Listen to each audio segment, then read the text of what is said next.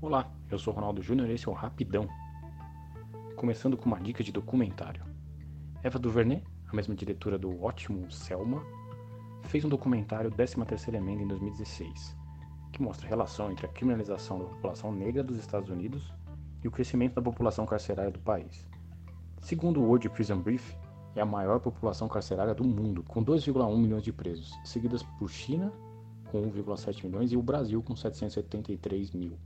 Apesar da história dos Estados Unidos e do Brasil serem bem diferentes, dá para traçar diversos paralelos entre o que aconteceu lá e o que está acontecendo aqui também.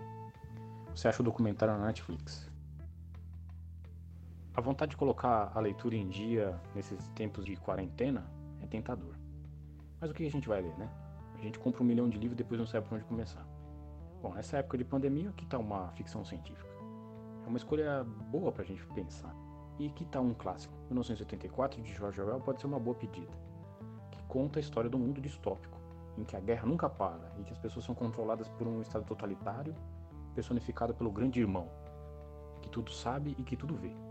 O livro de George Orwell voltou a estar entre os mais vendidos dos últimos dois anos, com a escalada dos governos autoritários pelo mundo. Aqui no Brasil, o livro sai pela Companhia das Letras, Bom, como eu peguei pesado nas últimas duas dicas, eu vou pegar mais leve agora. Ilha dos Cachorros é uma animação de Wes Anderson de 2018. A animação conta com Bryan Cranston e Scarlett Johansson prestando suas vozes para esse stop motion genial.